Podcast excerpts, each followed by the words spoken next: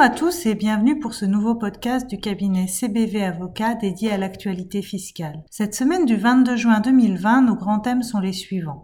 Contentieux fiscal, modalités déclaratives, TVA, impôt sur les sociétés et impôt sur le revenu. Contentieux tout d'abord. L'administration fiscale a récemment mis à jour sa doctrine afférente aux sanctions en cas de délivrance irrégulière de documents ayant permis de bénéficier d'un avantage fiscal. En effet, l'administration rappelle que la loi de finances pour 2019 a modifié l'article 1740A du Code général des impôts pour le mettre en conformité avec une décision du Conseil constitutionnel du 12 octobre 2018.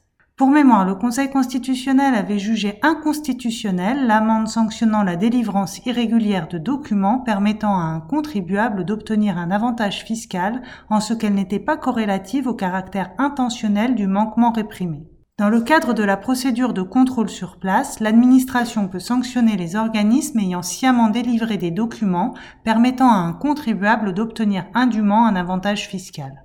Afin de mieux proportionner l'amende administrative appliquée aux avantages fiscaux indûment obtenus, le taux de 25% est remplacé par un taux égal à celui de la réduction ou du crédit d'impôt en cause. Lorsque ces derniers portent sur une déduction du revenu ou du bénéfice, l'amende est égale au montant de l'avantage indûment obtenu.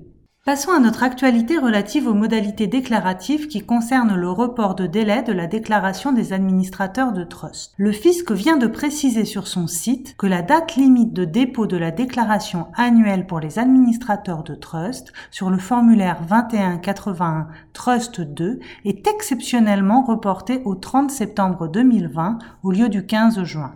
Bien évidemment, le délai de dépôt de la déclaration événementielle n'est pas modifié. Pour mémoire, le non-respect de ces obligations déclaratives est sanctionné par une amende de 20 000 euros. Intéressons-nous maintenant aux actualités TVA. La première actualité que nous avons retenue est afférente à la dispense de régularisation de la TVA initialement déduite ayant grevé des dons d'invendus neuf. Le gouvernement a précisé par un décret du 15 juin 2020 les conditions de forme à respecter pour bénéficier de cette dispense de régularisation de la TVA initialement déduite. Ces conditions sont reproduites à l'article 84b de l'annexe 3 au Code général des impôts créé par le décret Notre seconde actualité TVA porte sur l'application de la TVA sur marge à la vente d'un immeuble acquis en régime d'auto-liquidation. Dans un arrêt du 4 juin 2020, la Cour administrative d'appel de Lyon a jugé que la vente par un assujetti d'un immeuble initialement acquis avant la réforme de la TVA immobilière sous le régime de la marge en auto-liquidation de TVA en vue d'être démolie peut être opérée sous le régime de la marge. Deux actualités en matière d'impôt sur les sociétés ont également retenu notre attention. La première actualité concerne une récente décision du Conseil d'État amplement relayée dans la presse spécialisée et afférente à l'exonération de retenue à la source sur dividendes. En l'espèce, une société filiale française versait des dividendes à sa société mère luxembourgeoise et souhaitait bénéficier de l'exonération de la retenue à la source prévue à l'article 119 ter du Code général des impôts. Or, il n'était pas démontré en l'espèce que cette société mère européenne était le bénéficiaire effectif des dividendes encaissés sur un compte suisse. Dès lors, ces dividendes ont été soumis à la retenue à la source au taux de 25%, qui était le taux alors en vigueur.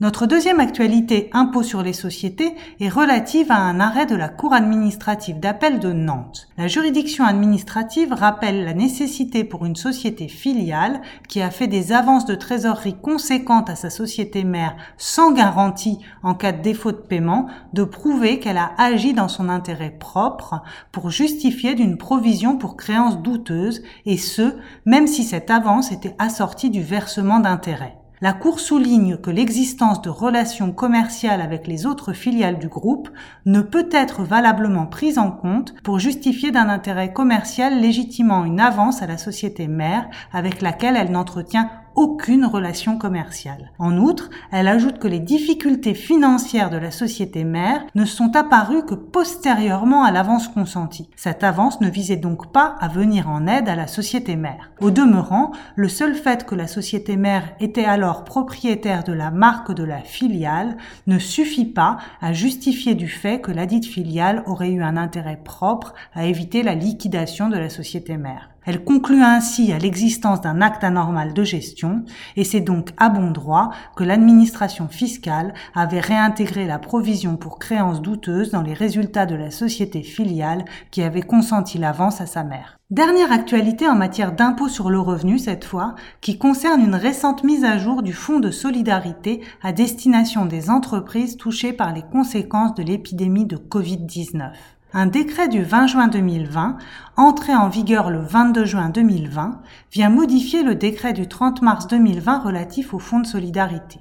Il ouvre le dispositif au titre des pertes du mois de mai 2020 aux entreprises ayant au plus 20 salariés et moins de 2 millions d'euros de chiffre d'affaires qui appartiennent à des secteurs particulièrement touchés par la crise. Ces entreprises dans les secteurs de l'hôtellerie, des cafés et restaurants, du tourisme, de l'événementiel, du sport et de la culture, mais également les entreprises remplissant les mêmes conditions de seuil qui appartiennent à des secteurs d'activité dépendants secteurs précités peuvent bénéficier du fonds de solidarité. Pour ce faire, elles doivent avoir subi une perte de chiffre d'affaires de plus de 80% entre le 15 mars 2020 et le 15 mai 2020. Pour les entreprises ayant au moins un salarié appartenant à ces secteurs, le plafond de l'aide accordée au titre du deuxième volet du fonds est porté à 10 000 euros et la condition de refus de prêt est supprimée. Les entreprises créées entre le 1er et le 10 mars 2020 sont rendues éligibles au fonds au titre des pertes du mois de mai 2020